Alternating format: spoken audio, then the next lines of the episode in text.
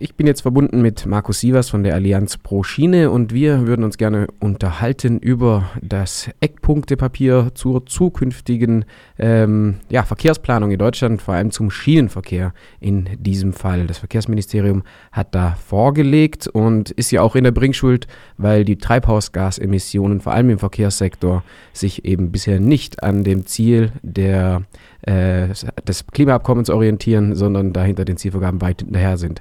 Hallo, Herr Sievers. Ja, hallo, guten Tag. Vielleicht erstmal zur, ähm, zum groben Einordnen dieses Plans. Was ist das genau? Was hat die Bundesregierung äh, dort jetzt vorgelegt und was Sie sich beziehen in Ihrer Pressemitteilung? Also wir haben äh, in den vergangenen Jahren äh, immer sehr viele schöne Worte ähm, zur Bahnpolitik äh, gehört und immer das Bekenntnis, dass man die Bahn fordern möchte. Aber entscheidend ist dann natürlich auch, ähm, dass das im äh, Bundeshaushalt abgebildet wird. Im Moment ähm, befinden, befindet sich die Bundesregierung, die Koalition in den haushaltspolitischen Beratungen. Und das Bundesfinanzministerium hat jetzt die Eckpunkte zum ähm, Bundeshaushalt 2020 äh, vorgelegt. Und ähm, der ist wieder mal enttäuschend. Also ähm, es gibt den schönen Spruch, ähm, äh, die Bahn bekommt die schönen Worte und die Straße bekommt das Geld. Und äh, die, diese Linie scheint sich fortzusetzen. Jetzt ist, das wissen ja auch viele nicht, äh, die Deutsche Bahn ist ja zwar ein privatwirtschaftlich organisiertes Unternehmen, aber die Anteile, die Aktien liegen zu 100 Prozent beim Bund. Das heißt, er ist auch eigentlich zu 100 Prozent dafür verantwortlich, was Firmenpolitik angeht und was nicht. Jetzt gab es ja in den letzten äh, Monaten immer wieder auch ähm, eigentlich von der Rhetorik her erfreuliche Meldungen. Also da zum Beispiel der Deutschlandtakt wurde ähm, ja, also als Ziel formuliert. Es wurde äh, gesagt, man will die Bahnknotenpunkte ausbauen, gerade dort, wo der Verkehr sich eben staut, also in den Bereichen rund um Frankfurt zum Beispiel oder Mannheim, jetzt auf unsere Südwestschiene eher bezogen. Ähm, ja. Wird diese Mitteln, also die, die Probleme sind ja benannt und wohl auch bekannt im Bundesverkehrsministerium, aber können mit den Mitteln, die jetzt hier vorgegeben werden, auch irgendwie nur ansatzweise diese Probleme bewältigt werden? Oder gibt es so ein paar Lichtblicke vielleicht auch in diesem bisher vorgelegten Zahlenmaterial? Also es gibt äh, Lichtblicke, äh, also es, äh, die, was wir jetzt äh, sehen, ist, dass ähm, für, für, den Erhalt äh, und die Modernisierung des Schienennetzes eine Milliarde mehr vorgesehen äh, sind als bisher. Das ist ein Fortschritt, aber es reicht eben bei weitem nicht aus.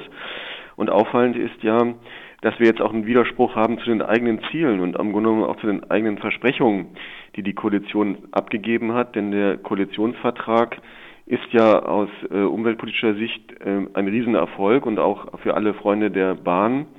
Und all die Punkte, die Sie angesprochen haben, Deutschlandtakt, Verdopplung der Fahrgastzahlen, die finden sich im Koalitionsvertrag. Also wir messen jetzt die Koalition nicht an irgendwelchen ähm, vagen oder, oder fantasievollen Forderungen äh, von NGOs, sondern an ihren eigenen Zielen und ihren eigenen Versprechungen aus dem Koalitionsvertrag. Und die wird sie so nicht erfüllen, wenn sie nicht mehr Geld in die Hand nimmt. Jetzt habe ich gestern eine Dokumentation bei einem öffentlich-rechtlichen äh, äh, Sender gesehen, bei Dreisat, die irgendwie versucht haben, so ein bisschen den Verkehrsinfarkt deutschlandweit irgendwie auseinanderzunehmen. Dort wurde dann unter anderem auch von den Engpässen im Güterverkehr äh, gesprochen von der äh, Deutschen Bahn oder in Deutschland. Und dort wurden auch ein paar Zahlen in die Hand genommen. Dort hieß es äh, zum Beispiel als, als, Vergleich mit dem Musterland Schweiz, das ja von uns, von Freiburg, hier nicht so weit entfernt ist. Dort äh, investiert die Schweiz 378 Euro pro Jahr und Bürger sozusagen in den ähm, Schienenverkehr in Deutschland sind es 64 Euro pro Jahr ähm, gewesen, jetzt natürlich. Das ist eine Zahl für die Vergangenheit, weil der Dokumentation wurde gemacht, bevor der Eckwertebeschluss jetzt ähm, äh, gefasst wurde. Daraus resultieren in der Schweiz 40 Prozent ähm, Anteil der Schiene beim Güterverkehr und in Deutschland sind es so 17 Prozent. Wird, ähm, obwohl, also da ist jetzt eine Milliarde versprochen worden für Ausbau.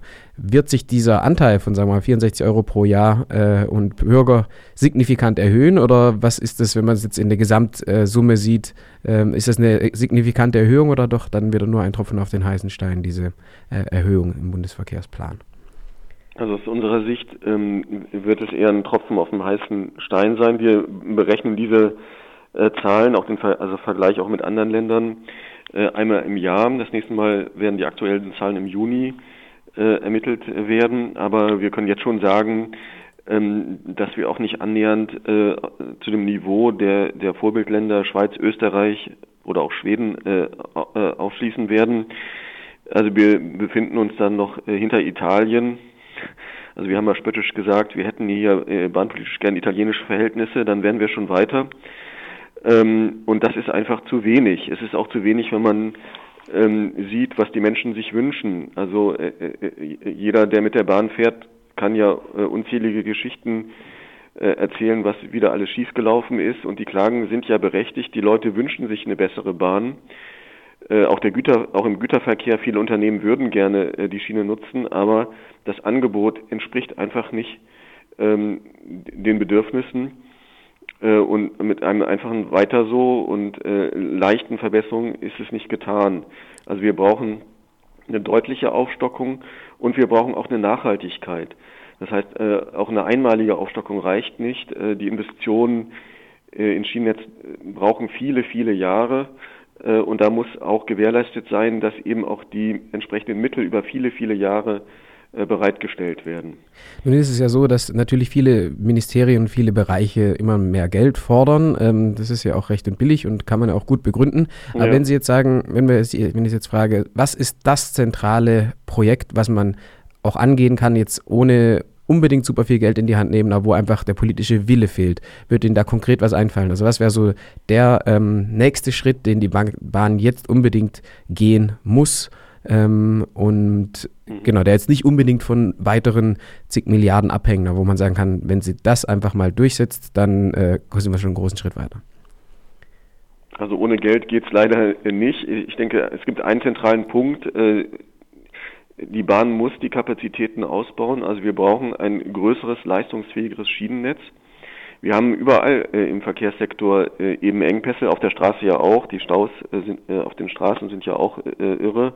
Äh, und ähm, aber im Schienensektor genauso. Wenn wir nicht bessere und mehr Schienen bekommen, ähm, können wir, kann der Bahnverkehr nicht besser werden. Und ähm, das ist der zentrale Punkt. Jahrelang ähm, ist das Schienennetz sogar geschrumpft ähm, und äh, es entspricht einfach nicht den Bedürfnissen der Menschen, die eben äh, die Bahn nutzen wollen. Die Passagierzahlen steigen ja äh, auf Rekordzahlen und ich bin sicher, es würden viel mehr Menschen noch viel häufiger die Bahn nutzen, äh, wenn eben die Dienstleistung auch besser wäre, wenn die Qualität besser wäre. Alles klar, das sagt Markus Sievers von der Allianz Pro Schiene. Vielen Dank für das Interview. Gerne.